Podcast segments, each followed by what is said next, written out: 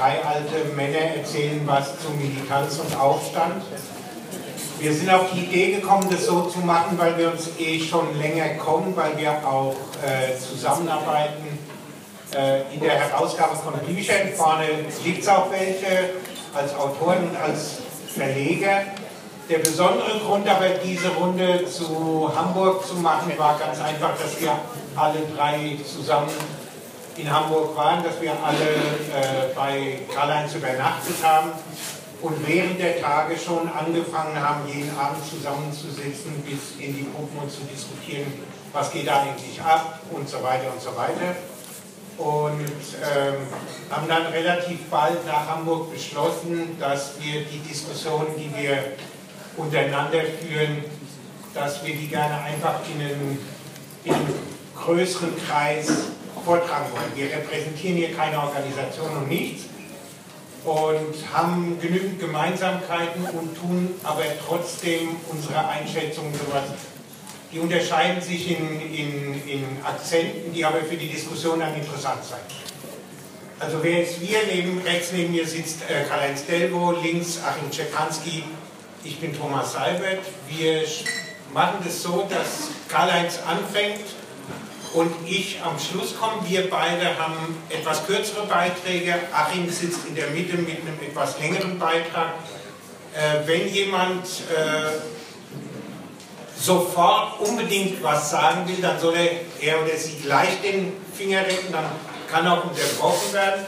Ansonsten haben wir vorgesehen, einfach damit es nicht drei Beiträge in der Folge sind und dann wird erst besprochen, dass man quasi, Karl-Heinz fängt an, Achim mit dem etwas längeren Beitrag danach, äh, kann man schon mal, wenn man will, mit der Diskussion anfangen und äh, ich würde entweder reinkommen, wenn die Diskussion eher an den Punkt kommt oder ich erzwinge mir einfach irgendwann äh, das Wort. Aber der Punkt wäre so, dass wir nach dem Beitrag von Achim erstmal in die Diskussion kommen. Und äh, was äh, wir noch sagen wollen, gleich von vornherein, äh, oft sind Veranstaltungen nach solchen Ereignissen so, dass immer noch mal erzählt wird, was ist alles vorgefallen, wer, was haben die gemacht, was haben der gemacht, äh, was hat die Polizei gemacht, wie geht es den Gefangenen, was ist mit dem Verbot von Indie-Media und so weiter.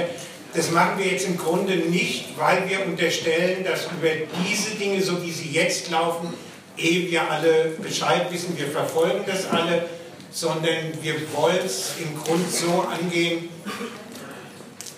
unser Vorschlag, wie wir drei das angefangen haben zu diskutieren, als wir während der Tage von Hamburg abends zusammen saßen.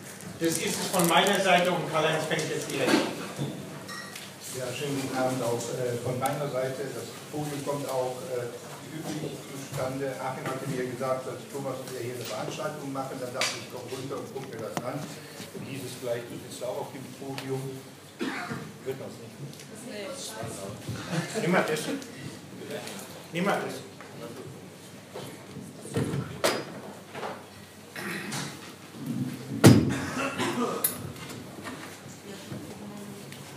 Und so bin ich dann äh, ganz schnell auf das Podium gekommen. Ich will zu mir jetzt selber nicht sagen, äh, in der Regel weiß man irgendetwas über mich, und, äh, aber ich würde das gerne heute auf diesen Text äh, beschränken. Was geschah in Hamburg? Ich möchte hier keinen Situationsbericht geben, wann was war, was im Detail, im Detail passiert ist. Ich denke, das ist weitgehend bekannt. Gegen den G20-Gipfel hatte sich monatelang ein Widerspruch gebildet der teils mit dem Anspruch verbunden wurde, den G20-Gipfel zu verhindern bzw. in die Elbe zu kippen, wie es populär radikal postuliert wurde. Heute weiß man, dass der Staat nicht, wie zuvor behauptet, 20.000 Polizisten in Hamburg zusammenzog, sondern über 31.000, darunter diverse Sondereinsatzgruppen aus Deutschland, die GSG 9, die MIK, die Cobra äh, aus Österreich und aus Polen welche und so weiter. Technologisch wurde alles aufgefahren, was an modernster Polizeitechnologie aufzufahren war. Als Beispiele 43 Wasserwerfer, Räumfahrzeuge bei über 3000 Einsatzfahrzeuge, gepanzerte und nicht gepanzerte, 19 Hubschrauber, von denen mindestens drei ständig in der Luft waren, flächendeckendes Scannen der Stadtteile mit Infrarotkameras, Drohneneinsatz. Es wurde für Millionen eine Gefangenensammelstelle gebaut und die Justiz wurde angewiesen, genügend Schnellrichter zur Verfügung zu stellen, die im 24-Stunden-Schichtbetrieb Inhaftierungen vornehmen sollten. Große Teile der Stadt wurden zum Polizeiterritorium erklärt und als öffentlicher Raum gesperrt. Die Grenzkontrollen wurden verstärkt und anfahrende Züge bereits in 1000 Kilometer entfernten Basel angehalten und stundenlang durchsucht. Hier ist ein kleiner Vergleich angebracht, meine ich. Und zwar möchte ich den Vergleich ziehen mit Afghanistan. 2016 äh, gab es insgesamt 13.000 äh, westliche Soldaten in Afghanistan um die Rückkehr der Taliban an die Macht zu verhindern. Man kann also mit deutlich weniger Einsatzkräften ganz andere Konflikte äh, kontrollieren. 31.000 Polizisten und Spezialkräfte sind dem Widerspruch geschuldet, dass die Machtdurchsetzung verbunden bleiben muss mit der Aufrechterhaltung eines politischen Konsens in der Bevölkerung. Hier die, kompensiert die Masse der eingesetzten Polizisten und der eingesetzten Mittel die politische Schranke, die vor dem Umschlag in eine offene Bürgerkriegssituation steht, für die es aufgrund der politischen Stabilität in Deutschland nicht den geringsten Anlass gibt und die auch von Seiten der politischen Klasse von niemand gewollt wird. Andererseits gab es auch das große Interesse, ein bürgerkriegsähnliches Kampfszenario aufzubauen und zu testen. Ist das jetzt das Auftreten des Polizeistaates? Man neigt dazu, so zu bezeichnen. Aber es ist mehr der Eindruck, aber das ist mehr der Eindruck aus dem Banne des Augenblicks. Er befriedigt mit der verbalen Attacke unsere Wut, fasst aber die Situation nicht wirklich. Wenn die Konfrontation vorbei ist, fällt alles in den Modus von Normalität zurück. Diese Normalität muss weder politisch angeordnet werden, noch bedarf es zu ihr eine Übergangsphase. Die Lage fällt aus sich heraus dahin zurück. Was heißt das? Offenkundig ist, dass der Sicherheits- oder Ausnahmestaat hier nicht aus irgendeinem demokratischen Zustand heraus in die Realität transformiert werden muss, sondern er ist immanent vorhanden. Der Sicherheits- und Kontrollstaat ist der neue Kern, die neue vollendete Substanz der bürgerlichen Demokratie, nachdem diese zur, reinen, zur rein formalen Demokratie geworden ist. Diese Transformation, die in gewisser Weise unsichtbar verlaufen ist, korreliert mit einer anderen Transformation, die ebenso unsichtbar, aber mit der gleichen fatalen Bedrohung gegen das Subjekt in den Jahrzehnten seit Mitte der 60er Jahre vonstatten geht der Transformation des gesamten Lebens des Menschen in die Verwertungswelt des Kapitals. Die Sicherheits- und Kontrollgesellschaft kennt das gesellschaftliche Subjekt nur noch als Zurichtungsobjekt. Der Polizeieinsatz zum G20 enthielt deutliche Momente einer körperlichen, einer kollektiven körperlichen Züchtigung, auf die bereits ein Freund Thomas Seibert hier an anderer Stelle verwiesen hat. Das Einschlagen auf die Welcome to Hell Demonstranten am Fischmarkt in Hamburg war auf nichts anderes ausgerichtet. Verhaftungen waren gar nicht beabsichtigt, sondern es ging hier offensichtlich um die Einführung einer staatlichen Prügelstrafe für unangepasstes Verhalten. Diese Prügelstrafe ist die andere Seite einer vom Staat aus gewünschten Depolitisierung der Gesellschaft, für die er auch genügend ideologische Protagonisten hat. So meldet sich der Gewaltforscher Jan-Philipp Jan Reemsma in bekannter Tradition wieder zu Wort, Zitat, Wer in dieser Art gewalttätig ist, rekrediert dabei das heißt, er kommt in Kontakt mit früheren Seelenregungen und wird in gewissem Sinne zum trotzigen Kind, das sein Kinderzimmer zerlegt. Für das gewalttätige Kind gibt es den Psychologen Prügel oder Ritalin. Der Einsatz von Prügel ist übrigens gängige Normalität in den Gefängnissen des Systems. Das polizeilich umgesetzte Erziehungsmittel wird ergänzt und legalistisch abgesichert von neuen juristischen Tatbeständen. Das Einnehmen einer, Zitat, embryonalen Schutzhaltung, also das Anspannen der körperlichen Muskeln, wenn man weggeschleppt wird, um im Selbstschutz die Gefahr von Verrenkung oder Überdehnung zu minimieren, ist von der Hamburger Justiz im Rahmen des justiziellen Nachsetzens gegen die Angeklagten als strafverschärfender Widerstand definiert und in der Strafbemessung angewandt worden. Wir leben im Zustand eines gesellschaftlichen Erziehungsheimes. Das System tritt mit dem Verlangen der vollständigen Wehrunfähigkeit auf. Die Verweigerung des Ansinnens, sich als willigen und kompatiblen Baustein in seine Prozesse zu integrieren, ist straffähig und wird verfolgt. Im Ausnahmezustand wird das Gebot zum blinden Gehorsam gesetzt.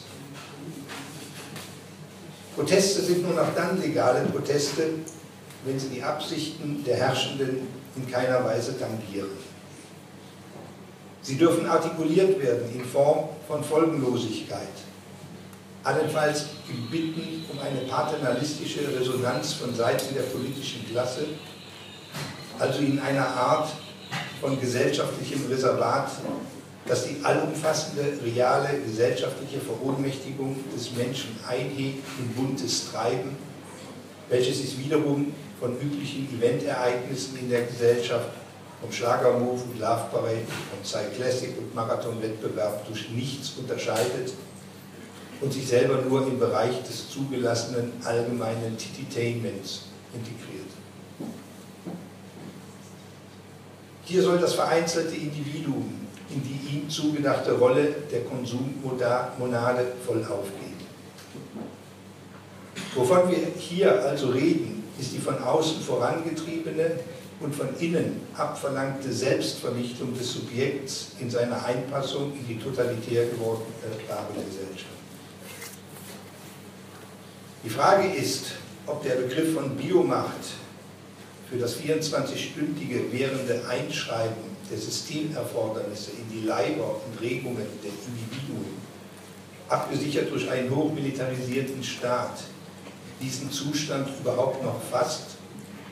Oder ob hier nicht die Entwicklung von Begrifflichkeiten wie Biofaschismus zwingend sind, um sich der neuen Realität des Subjekts und der Bestimmung des Staates und des Systems zu nähern. Der Polizei polizeimilitärische Aufwand zum G20-Gipfel ist eindeutig nicht als erste repressive Instanz des Systems nach innen zu definieren, um, wie im alten Faschismus, über das Installieren eines offen gewalttätigen Staatsapparates das Individuum zu kontrollieren und zu beherrschen. Deswegen ist er auch nicht gebunden an eine von außen herangetragene ideologische Bestimmung wie Rasse oder Nation. Vielmehr tritt er hier als zweite, als absichernde Instanz auf, die aus der Normalität austritt und dann diese Normalität und damit deren Einschreibungsmacht in die gesellschaftlichen Subjekte quasi von seitwärts aus abzusichern. Ziel dieser aus der gesellschaftlichen Normalität herausgehenden Instanz ist das Beenden einer Irregularität im System, also eines aufscheinenden Widerstands. So wie diese Instanz auf Bedarf auftaucht, so kann sie auch sofort wieder verschwinden in den Zustand der Latenz und überlässt dann einer Normalität das Feld, die aus sich heraus schon permanent das Subjekt attackiert und von jeder Geschichte an abtrennt und es entwurzelt. Der 24-Stunden-Tag des Kapitals ist in der Regel ausreichend, um aus ständig sich erneuernder Handlung des Subjekts für das System dieses so zu konditionieren, dass es sich quasi aus einer innerlich implantierten Bereitschaft, permanent mit den Erfordernissen des Systems synchronisieren will. Diese durch die äußeren Signale ständig abrufende Selbstaufgabe macht den Unterschied zum Militäreinsatz in Afghanistan auf. Dort soll der Gegner offen besiegt, unterworfen und notfalls vernichtet werden. Dort wird die Souveränitätsfrage über die Welt gestellt. Dort tritt ein Antagonismus offen zutage, der von Seiten der westlichen Welt für, für sich entschieden werden soll. Unsere Lage ist in gewisser Weise fatal auch. In den Metropolen des westlichen Kapitalismus ist der Antagonismus politisch, also als bewusste Konzeption von Gegengesellschaftlichkeit, vom Tisch gewischt. Im Innern trat dieser Antagonismus zuletzt als politische Realität in all diesen Gruppen auf, die die Machtfrage mit dem kapitalistischen System in der Praxis, oft bewaffneten Praxis, aufwarfen durch reale Angriffe. Er existierte aber auch dort, wenn auch nur als theoretischer Anspruch, wo der Systemsturz wenigstens als Festlegung im Partei- und Organisationsprogramm für die Zukunft als notwendig erklärt war. Im Äußeren existierte dieser Antagonismus im Verhältnis von Liberalkapitalismus und Realsozialismus und ging 1989 politisch im gesellschaftlichen Bewusstsein unter. Das Verschwinden des Antagonismus als real vorstellbarer Horizont in der Gesellschaft führte bekanntlich Fukuyama zu seiner Verblendung, dass das Ende der Geschichte erreicht sei.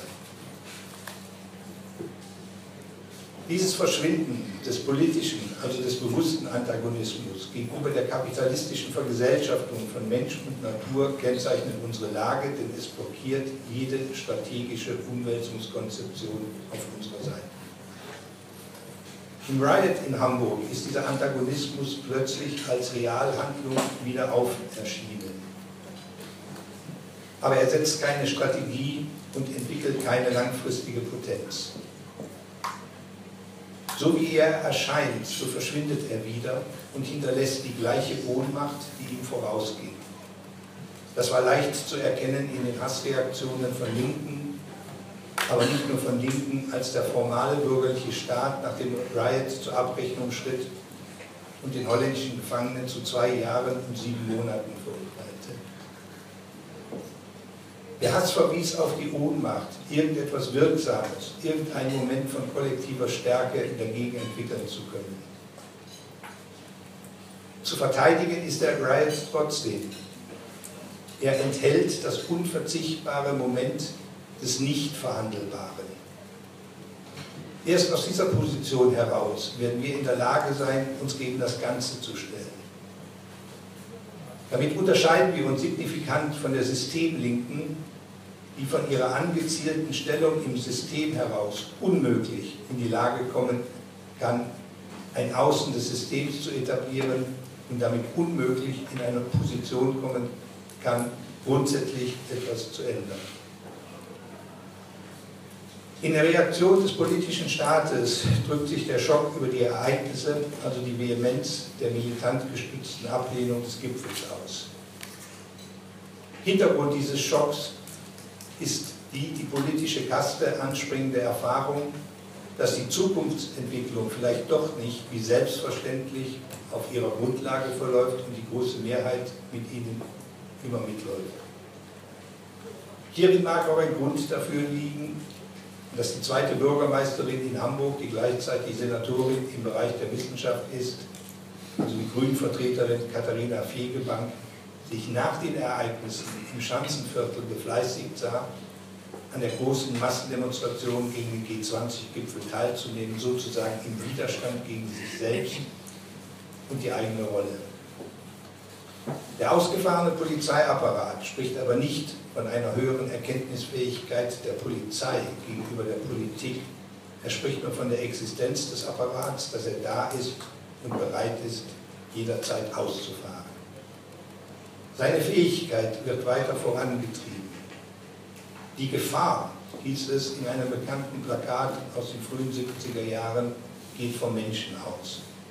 In diesem Sinne treibt der Bundesinnenminister den öffentlichen Ausbau von Gesichtserkennung auf öffentlichen Plätzen voran, der mit hoher Wahrscheinlichkeit dann irgendwann die Stimmerkennung oder die Erkennung von anderen unverwechselbaren individuellen Kennzeichen des Individuums folgen wird.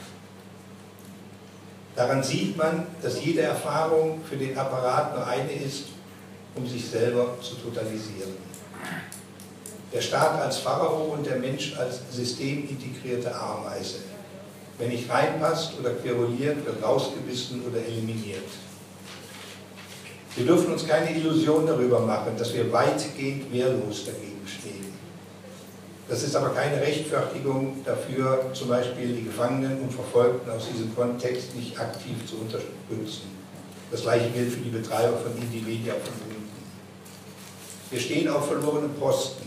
Es ist kein Trost, dass wir von da aus nichts zu verlieren haben, denn uns fehlt der politische und damit auch perspektivisch der räumliche Ort, zu dem wir uns hinretten könnten, um von da aus einen neuen strategischen Gegenangriff gegen ein für alle am Ende vernichtendes System zu entwickeln. Vielen Dank.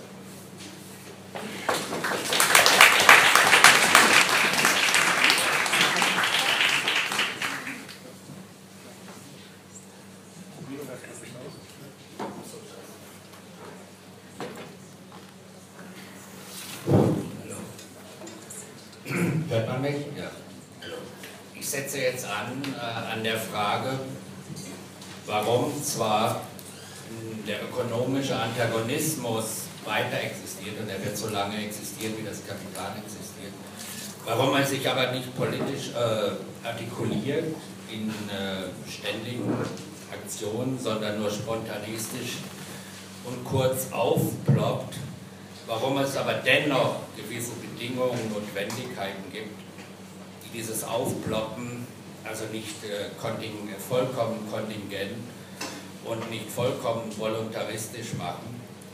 Und dazu gibt es eigentlich äh, in der gesamten Literatur, marxistischen oder linken Literatur, neben einigen Ansätzen aus einer, von anarchistischer Seite oder Insurrektionalisten, also bestimmten Anmerkungen, von Tikkun oder den Genossen vom Unsichtbaren Komitee, die aber mehr oder weniger nur die Phänomenologie des Rights beschreiben. Mehr da äh, gibt es keine Studie, außer der vor zwei Jahren erschienenen Studie von Joshua Clover, Riot Strike Riot, die im Verso Verlag in London erschienen ist, ein Literaturprofessor aus äh, Kalifornien äh, die leider nicht übersetzt ist bis jetzt. Und die werde ich jetzt vorstellen und immer mal wieder Bezüge nehmen auf Hamburg. Wobei Hamburg sich von diesen spontanen Riots, auf die sich Clover bezieht, also die Riots seit 1963 in den USA, die Platzbesetzung in Ägypten und so weiter. Die Platzbesetzung. Bitte?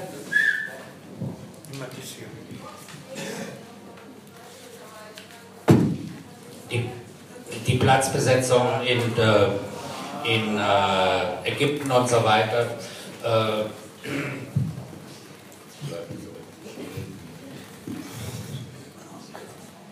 okay. Gut. Ähm, ich werde jetzt einfach äh, ein bisschen mal mit dem Clover anfangen, dann bestimmte Bezüge zu Hamburg herstellen und das dann auch noch ein bisschen dabei. Für Clover ist der primäre Reit, also der gegenwärtige Reit, er zieht ja über die Geschichte idealtypisch die Linie Aufstand, äh, früher Aufstand, Streik, dann primäre Reit, auf die globalen Transformationen des Kapitals seit den 1970er Jahren bezogen. Eine erste These lautet, dass der Right Teil der globalen Zirkulationskämpfe ist. Das heißt, er findet in der Zirkulationssphäre statt, die als eine soziale Organisation des Kapitals sui generis begriffen werden muss. Zirkulation umfasst auf rein empirischer Ebene die wachsende Bedeutung der Dienstleistungssektoren, der kommerziellen Unternehmen wie Walmart oder etwa Unternehmen wie McDonald's und insbesondere die Ausweitung des Finanzsystems. Auf begrifflicher Ebene gilt es festzuhalten, dass im Kapital der Produktionsprozess je schon an die Zirkulation gebunden ist. Das heißt, die Produktion ist als eine Phase der monetären Zirkulation des Kapitals zu verstehen. Und wenn das Kapitalprinzip der Motor des atmenden Monsters namens Gesamtkapital ist, dann ist heute die Finance oder das Finanzsystem dessen Zentralnervensystem. Befindet sich das Kapital zunehmend in der Zirkulationssphäre, um die Kosten durch Kredit, Transport, Logistik und so weiter zu senken und gleichzeitig insgesamt die Umschlagszeiten zu beschleunigen, dann werden die Kämpfe in dieser Sphäre nicht nur für die Subalternen, sondern auch für das Kapital und den Staat immer bedeutender. Man denke hier nicht nur an die Riots, sondern auch an Aktionsformen wie Schuldenstreiks, die in Deutschland noch gar nicht bekannt sind, aber in den USA schon eine gewisse Bedeutung haben, oder das Hacken. In diesem Zuge tendiert heute das Kapital immer stärker zu einer Ökonomie des logistischen Raumes, real und virtuell. Das finanzialisierte globale Shipment und die Containerisierung signalisierten diesen Wandel. Wobei die Just-in-Time-Produktion, die seit den 1970er Jahren stattfindet, den methodischen Aspekt desselben Wandels anzeigt. Diese Entwicklung geht mit dem relativen Niedergang der industriellen Produktion in den entwickelnden Ländern einher Wobei die Finanzialisierung und die neuen digitalen Technologien dort zwar zur Erhöhung der Produktivität führten, aber die Stagnation der Profitraten im industriellen Sektor nicht abwenden. Die daraus resultierende Überproduktion von Waren, Kapital und Arbeitskräften zog die Produktion einer globalen Surplusbevölkerung nach sich. Glover bezieht sich hier auf das Marxische Gesetz der kapitalistischen Akkumulation Nachdem sich die industrielle Reservearmee und insbesondere die Surplusbevölkerung permanent an den Rändern des offiziellen Arbeitsmarktes bewegen, um zu Niedriglöhnen, Sklavenarbeiten, Teilzeitjobs und illegalen Tätigkeiten irgendwie die Reproduktion zu sichern oder in Slums vor sich hin zu vegetieren. Das globale Proletariat umfasst heute neben der lohnabhängigen Arbeiterklasse und dem Prekariat also die Surplusbevölkerung der jeder Zugang zu den offiziellen Arbeitsmärkten untersagt bleibt, um als akkumulierte Leichenhaftigkeit zu existieren. Diese Surplusbevölkerung ist, wenn sie sich politisch artikuliert, direkt mit dem Staat und der Polizei konfrontiert. Gleichzeitig hat sich in den entwickelten Ländern des Kapitals das Verhältnis der Arbeit zur Kapitalakkumulation verändert. Und deswegen kann die Forderung der Linken nach kollektiven Aktionen wie dem Streik oder Demonstration allein nicht mehr genügen. Eine neue Klassenpolitik der Linken sieht sich mit vielfältigen sozioökonomischen Transformationen des Kapitals auf globaler Ebene konfrontiert. In diesem Kontext steht der Reihe in einem ganz bestimmten Verhältnis zum Streik. Also zwei, sozusagen die zwei wichtigsten Aktionsformen der Linken oder der Arbeiterklasse bisher. Der Streik ist eine kollektive Aktion, die sich a. um den Preis der Arbeitskraft und bessere Arbeitsbedingungen dreht, b. in der sich der Arbeiter rein in der Position des Arbeiters, eben nicht in der Position eines das System überwindenden Proletariers befindet, und c. die im Kontext der kapitalistischen Produktion stattfindet. Während der Riot den Kampf, und das bezieht sich auch auf den frühen Reit des 17. Jahrhunderts, also Besetzung von Hafen, Kämpfe auf den Marktplätzen, den Kampf um die Preisfestsetzung an den Märkten oder den Diebstahl von Waren inkludiert, seine Teilnehmer enteignet sind und C im Kontext der Zirkulation stattfindet. Um den Riot zu analysieren, bedarf es also a. der exakten Definition des Riots und des Streiks eine Begründung der Rückkehr des Streits seit den 1970er Jahren und C der Darstellung der Beziehung zwischen der Logik der zukünftigen Aufstände und der globalen Transformation des Kapitals. Die heutige Arbeiterklasse ist weitgehend im Lohnwaren-Nexus gefangen. Kapital und Arbeit befinden sich in einer engen Kollaboration, um die Selbstreproduktion des Kapitals zu erhalten beziehungsweise um die Arbeitsbeziehungen entlang der Verbindlichkeiten der Unternehmen zu sichern. Der traditionelle Marxismus, der die produktive Arbeit als eine transhistorische Kraft der sozialen Konstitution behandelt, hat nun endgültig sein Pulver verschossen. Der Kampf für höhere Löhne und bessere Arbeitsbedingungen behält zwar seine Berechtigung, aber er legitimiert immer auch das Kapital. Der Streik wird Streik, indem er von den Gewerkschaften und der traditionellen Linken gegen den Aufstand formalisiert wird. Entsprechend muss der Aufstand in Opposition seinen Inhalt in der Form finden. Aber dies bleibt paradox, denn seine Form ist die Unordnung, die nun sein Inhalt wird. Ein Teil der globalen Bevölkerung kann also die soziale Reproduktion nicht mehr über den Lohn und den Zugang zur Fabrik sichern. Zunehmend sichert sie sich, dass auch in den entwickelnden Ländern sich ihre Reproduktion über den Kredit. Und in dieser Situation kann jede Ansammlung an einer Ecke, an einem öffentlichen Platz und in der Straße potenziell zu einem, als ein Riot verstanden werden. Der Riot besitzt also eine notwendige Korrelation zur gegenwärtigen Struktur der Ökonomie. Er ist durch das Abjekt gekennzeichnet. Er erfasst insbesondere diejenigen, die von den Produktivitätszuwächsen der kapitalistischen Ökonomie ausgeschlossen und rassistischen, vor allem in den USA, diese Riots, die mit der Bürgerrechtsbewegung in Verbindung stehen, und rassistischen Explosionen ausgesetzt sind.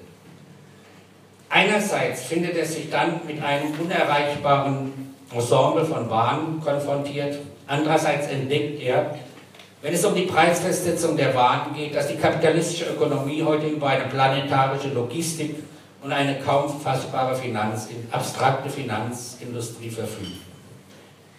Hier wäre eben in Frage der, der Occupy-Bewegung und aller Platzbesetzungen da zu fragen, äh, wie man denn eine Abstraktion besetzen kann. Also auch in, die, in diese ganze, auch in Frankfurt war das deutlich, als man zwei Jahre vor der EZB campiert hat und nicht weiterkam, wie eben eine Abstraktion besetzen.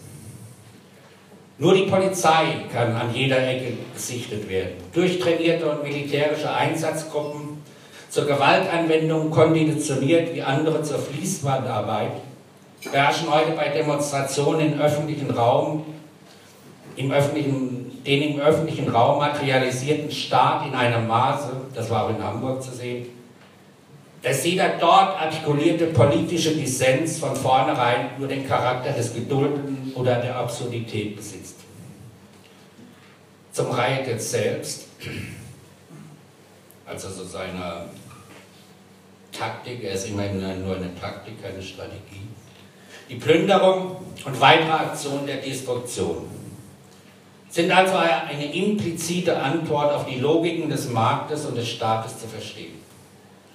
Die Taktiken der Riots umfassen Barrikaden, womit die Infragestellung des staatlichen Gewaltmonopols und des öffentlichen Raumes äh, dargestellt wird. Sie umfassen Plünderung, also auf abstrakter Ebene die Umverteilung des allgemeinen Reichtums. Das ist nun in Hamburg und sonst was nichts Neues. Sie, sie fanden ja minimal statt. Das war ein, in den 1970er Jahren, zum Beispiel in Italien ist das beispielsweise äh, noch proletarischer Einkauf, wurde sozusagen von, von großen Teilen der Linken bis auf die PCI mitgetragen. Insofern muss man auch sagen, dass er auch selbst ein Typ wie Kraus war, zugegeben, dass viele dieser Aktionen und dieser angeblich gewaltsamen Auseinandersetzungen im Folge der Studentenbewegung gang und gäbe waren in den 1960er oder 70er Jahren. Und sie umfassen Sachschäden, also eine gewisse Form von, Eigen, von Eigentumskritik. Verweisen die Reiz zwar auf keine explizite Strategie, so bringen sie doch eine politische Artikulation ins Spiel, und zwar als Negation zum Teil einer Inversion der Arbeitermacht, die früher auf der Teilnahme am ökonomischen Surplus beruhte, aber heute vollkommen in die Defensive geraten ist, insofern die Erhaltung der eigenen Reproduktion der Arbeiter oft mit der Stabilisierung des Erfolgs der eigenen Unternehmen einhergeht. Nichts weiter betreibt die deutsche Arbeiterklasse bei VW, die Arbeiterklasse bei VW, Porsche und so weiter. Meistens verfügt der Riot über keine Forderung, sondern scheinbar nur nur enthält scheinbar nur die negative Sprache des Vandalismus, der Zerstörung und des Planlosen. Aber dennoch mangelt es ihm nicht an Determination.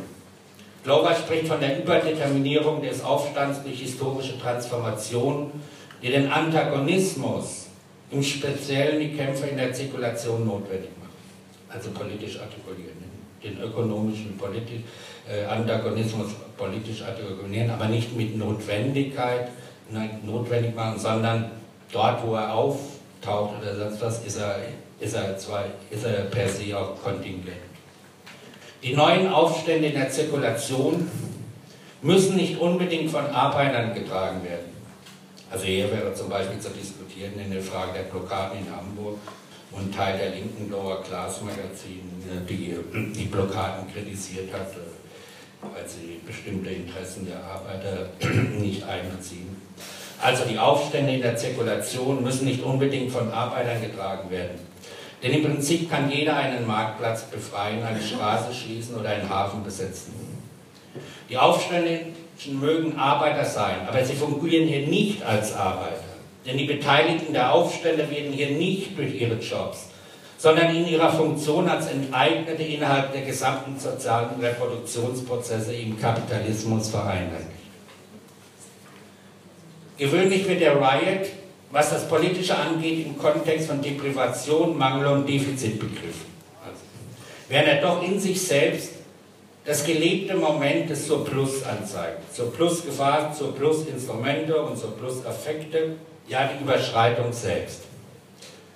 Der wichtigste Surplus ist die Bevölkerung. Das Moment, an dem sie die, das polizeiliche Management der Situation sprengt und sich vom städtischen, vom alltäglichen Leben des 24-7-Kapitalismus in gewisser Weise entkoppelt.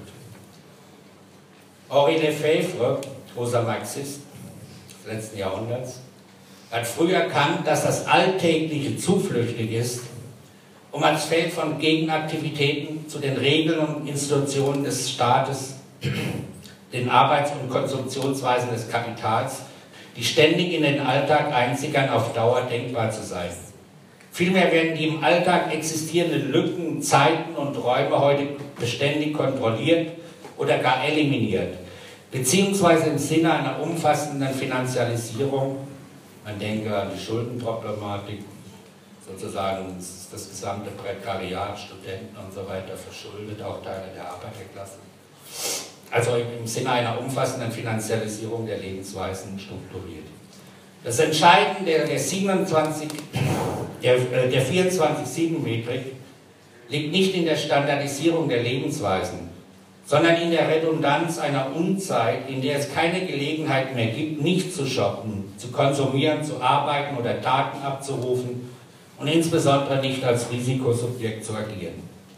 Das so motivierte Subjekt will nichts weiter als sich selbst verwerten, gewinnen und ins Koma klotzen. Eingespannt in ubiquitäre Quantifizierungs- und Kontrollmechanismen, die seine Überflüssigkeit perpetuieren.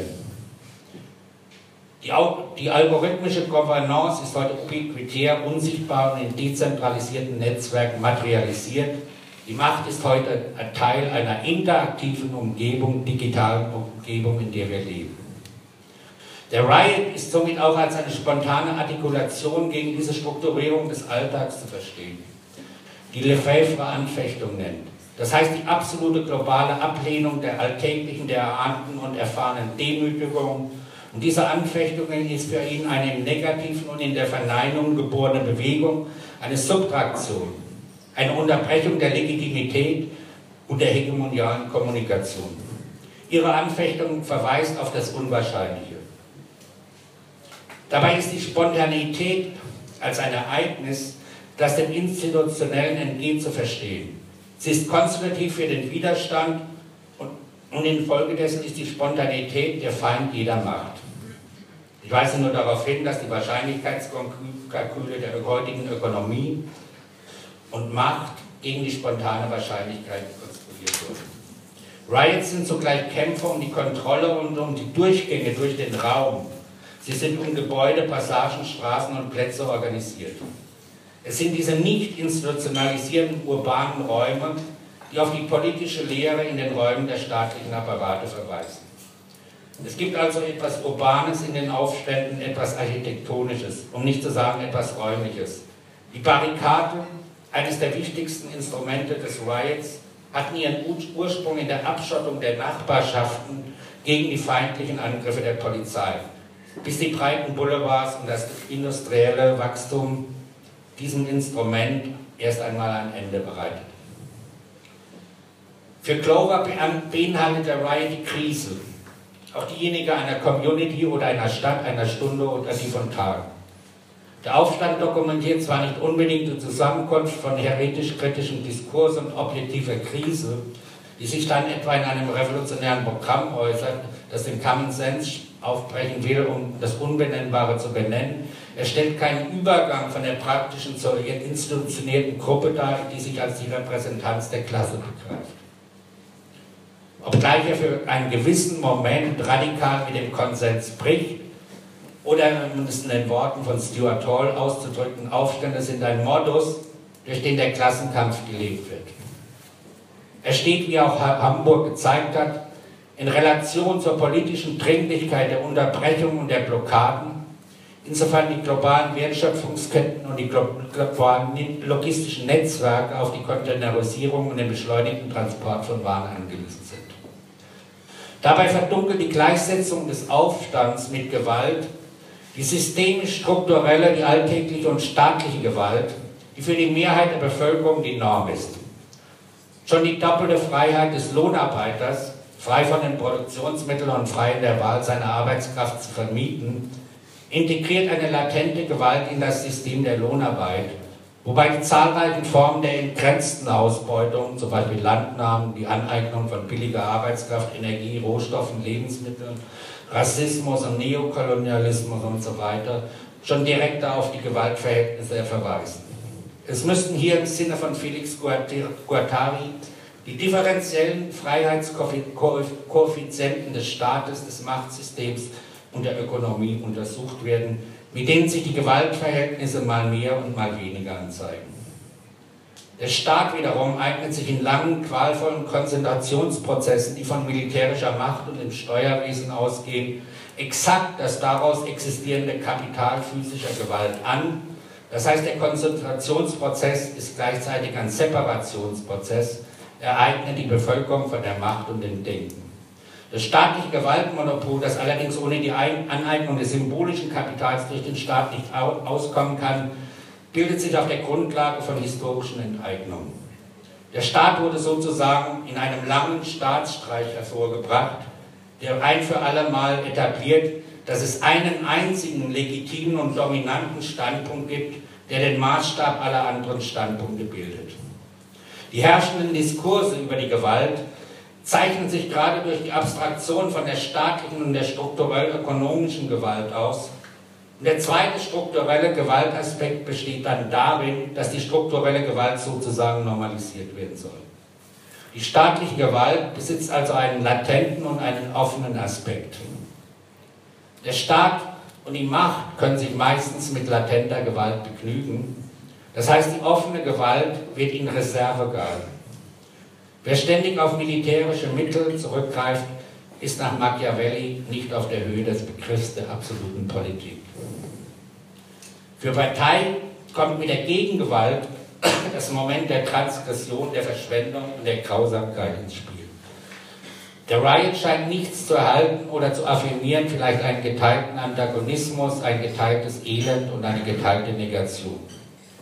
Es ist keine, er ist keine Forderung, sondern ein Bürgerkrieg, schlussfolgert Clover im Gleichklang mit Tikkun.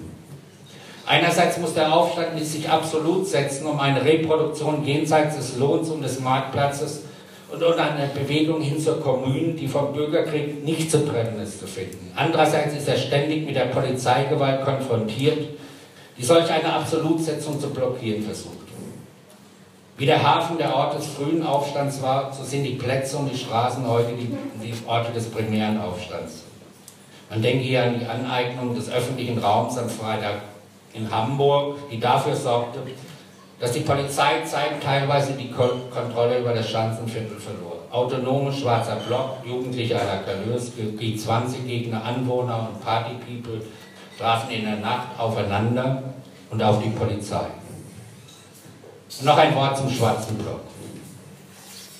Das unsichtbare Komitee schreibt, Zitat, hüten wir uns also davor, es als den endlich erbrachten Beweis unserer Radikalität anzusehen, wenn völlig blinde Repression über uns hereinbricht.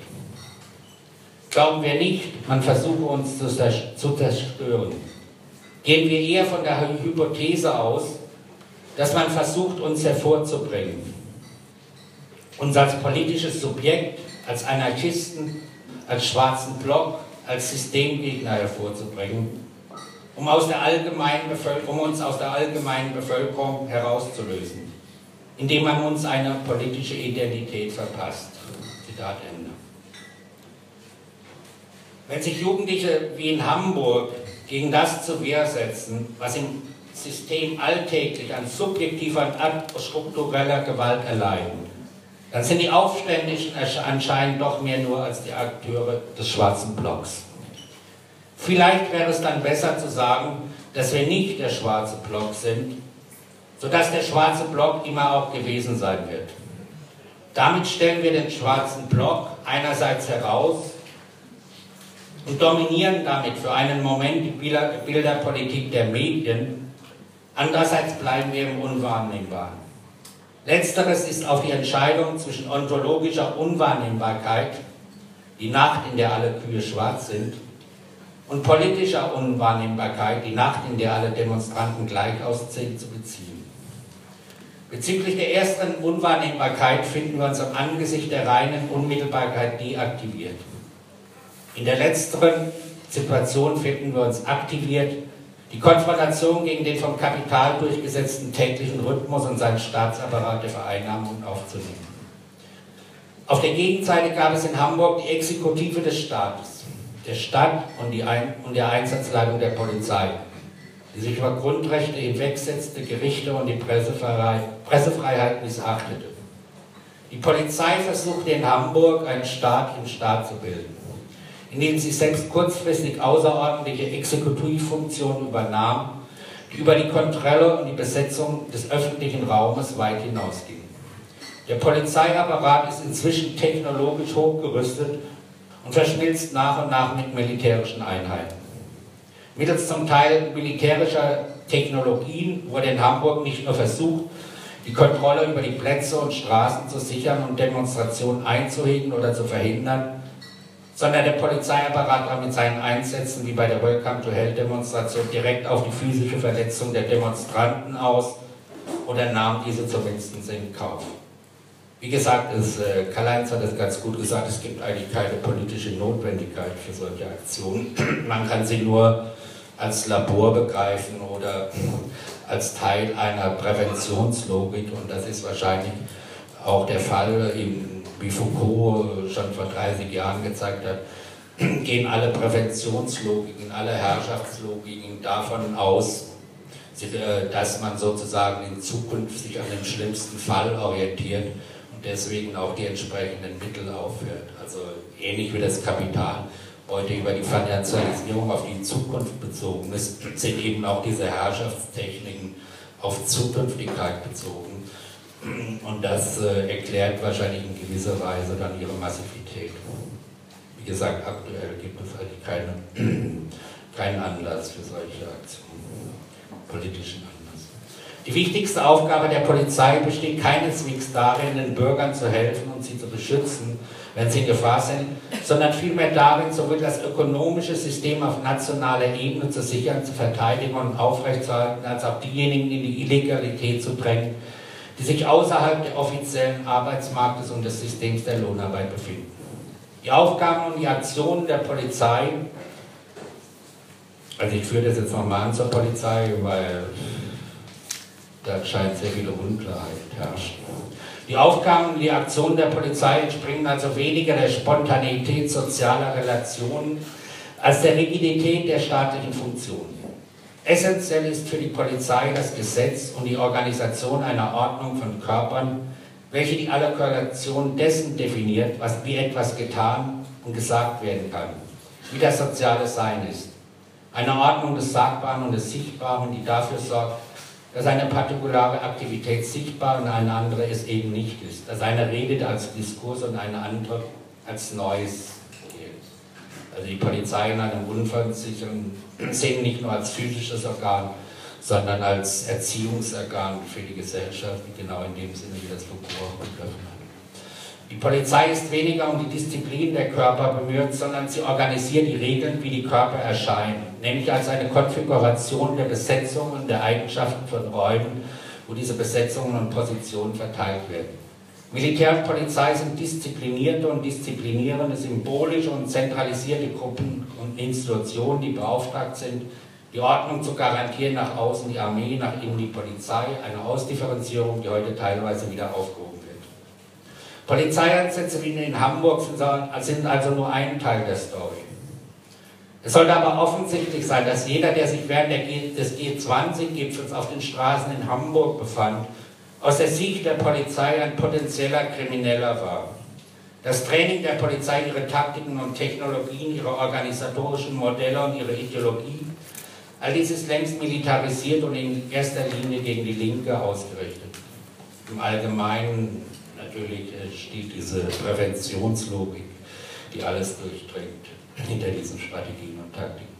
Aus diesem Grund sollten wir keinenfalls dem Diskurs des guten versus des schlechten Demonstranten folgen, da in Hamburg potenziell jeder zu den schlechten Demonstranten gehört.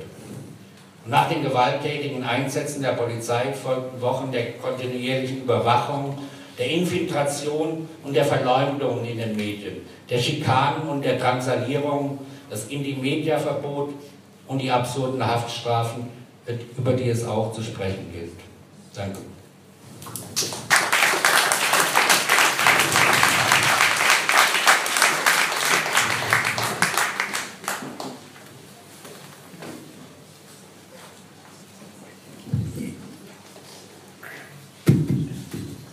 Wir hatten vorgeschlagen, erst zu diskutieren jetzt vor dem nächsten Beitrag.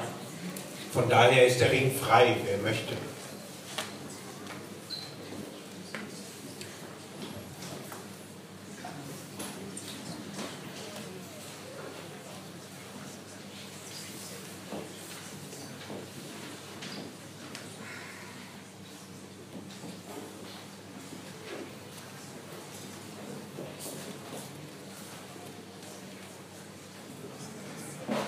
Wenn keine, keine will, machen wir weiter, oder? Ja? Gut. Also ich schließe jetzt so an die beiden an, vielleicht ist es dann diskussionsfördernd, dass ich mich sozusagen äh, fiktiv inmitten der innerlinken Debatten zu Hamburg oder zum Riot begebe, weil es ja nun sehr, sehr viele Linke, vermutlich mehr Linke als die, die hier im Raum sind, gegeben hat, die ihrerseits das, was in Hamburg geschehen ist, kritisiert haben. Ich begebe mich jetzt mitten rein und versuche dabei dann das subjektive Moment, in dem sich der Riot verdichtet, noch mal ein bisschen zu schärfen. Das Recht der mehrheitslinken Kritik ist schon im Namen angezeigt. Sie sammelt die Mehrheit der Linken. Und sie sammelt die Linken, die sich strategisch und programmatisch auf die Mehrheit der Gesellschaft beziehen. Und tatsächlich sollte die Linke auch möglichst groß und möglichst stark sein, auch zahlenmäßig, und sie sollte sich strategisch und programmatisch auf die Mehrheit der Gesellschaft beziehen, weil die Veränderung dieser Gesellschaft nur dann eine Selbstveränderung der Gesellschaft sein. Wozu die Linke fähig ist, die sich gegen die Gesellschaft stellt und sich gegen die Gesellschaft durchsetzen will, davon haben wir im 20. Jahrhundert wirklich ein für alle Mal genug gesehen, tatsächlich. Das gilt umso mehr, seit wir alle davon ausgehen, dass der gesellschaftliche Zusammenhang sich eben nicht zuerst über den Zwang reproduziert, sondern über Verhältnisse der Hegemonie, die immer auch solch des sittlichen oder des gouvernementalen Zusammenhangs von Regierung der Gesellschaft und Selbstregierung der Einzelnen sind.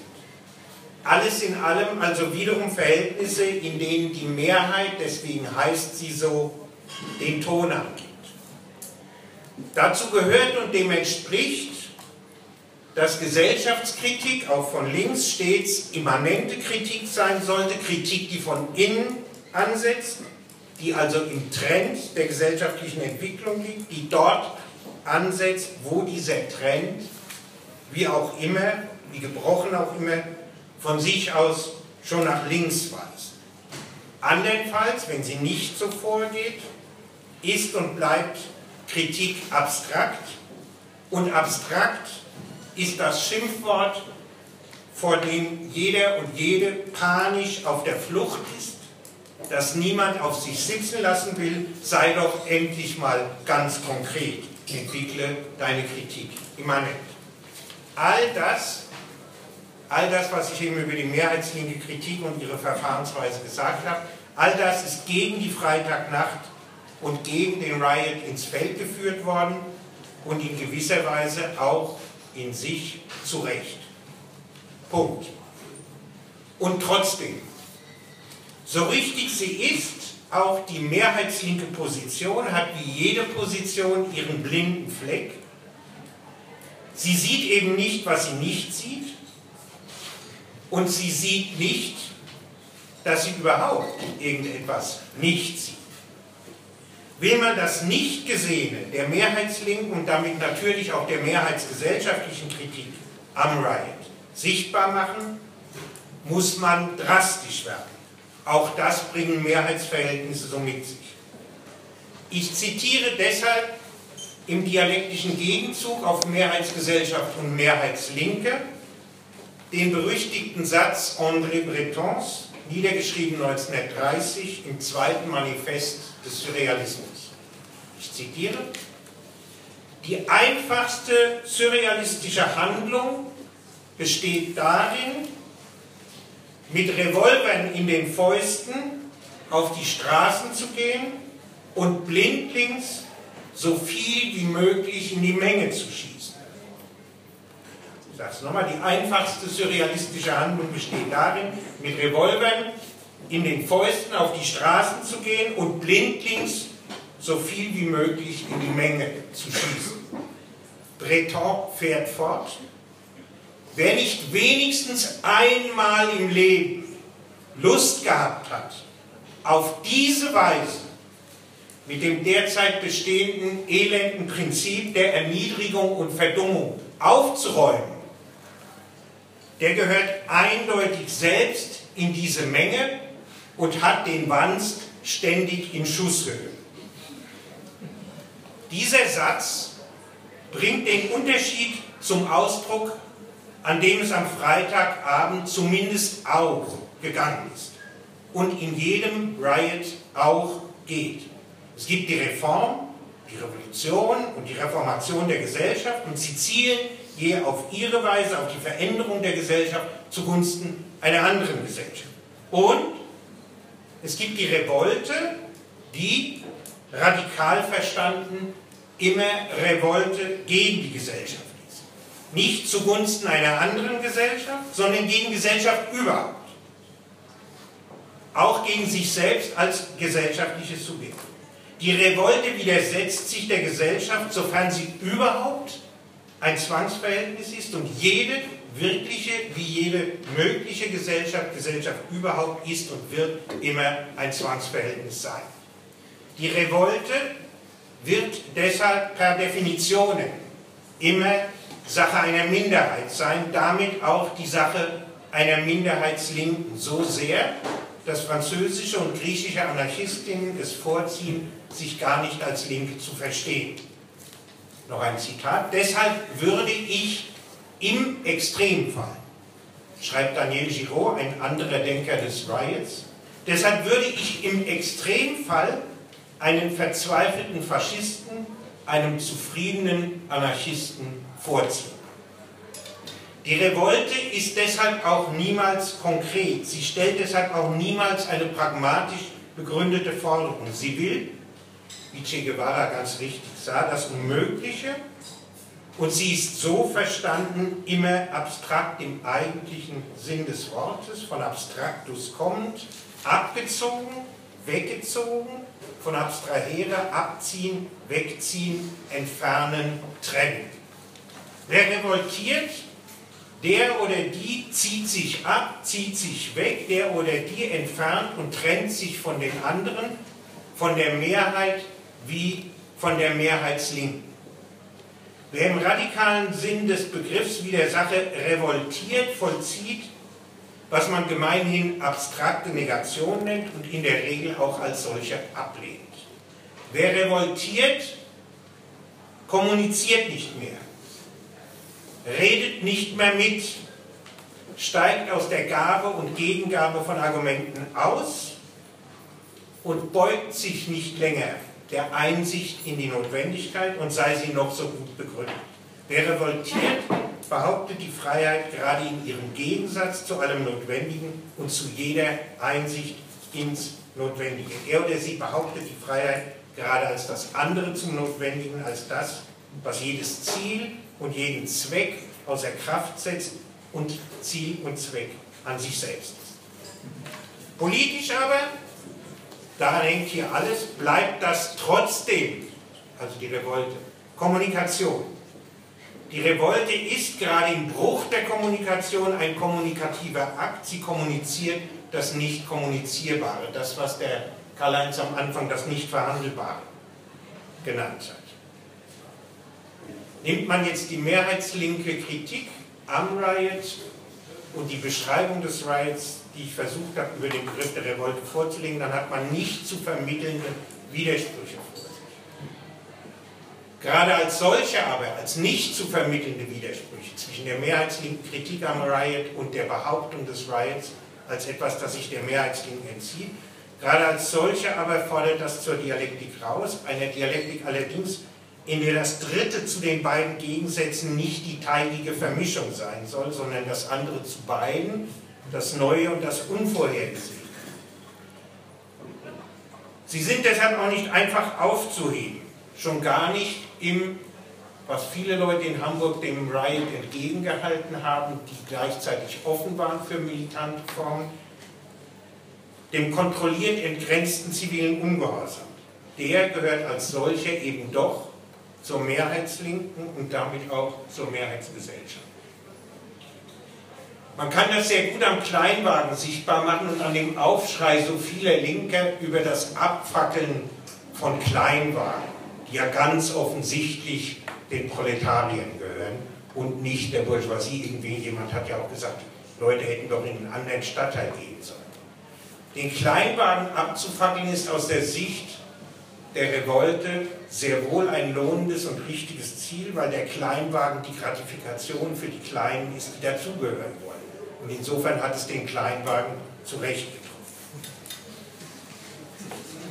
Wenn es nun allerdings einen Fortschritt der Linken des 21. Jahrhunderts über die Linke des 20. Jahrhunderts gibt, dann verdichtet sich dieser Fortschritt eben doch im Kommunikationsverhältnis, an das wir uns gewöhnt haben, zwischen der Mehrheitslinken und der Minderheitslinken oder zwischen der moderaten Linken und der radikalen Linken. Dennoch glaube ich, dass beide Teile an dieser Frage nicht zusammenkommen. Es gibt keine Möglichkeit, den nicht aufhebbaren Widerspruch zwischen mehrheitslinker Orientierung an der Mehrheit und an der Überzeugung der Mehrheit und so weiter und so weiter und der Behauptung des Riot einfach sein Nein zu vollziehen. Es gibt keine Möglichkeit, es zu vermitteln, aber wenn wir im 21. Jahrhundert doch festhalten wollen, dass wir eine Kommunikation haben wollen, möglicherweise eine strategische Kommunikation zwischen moderater und radikaler Linke, dann kann man diesen unaufwegbaren Widerspruch sehr wohl produktiv nutzen.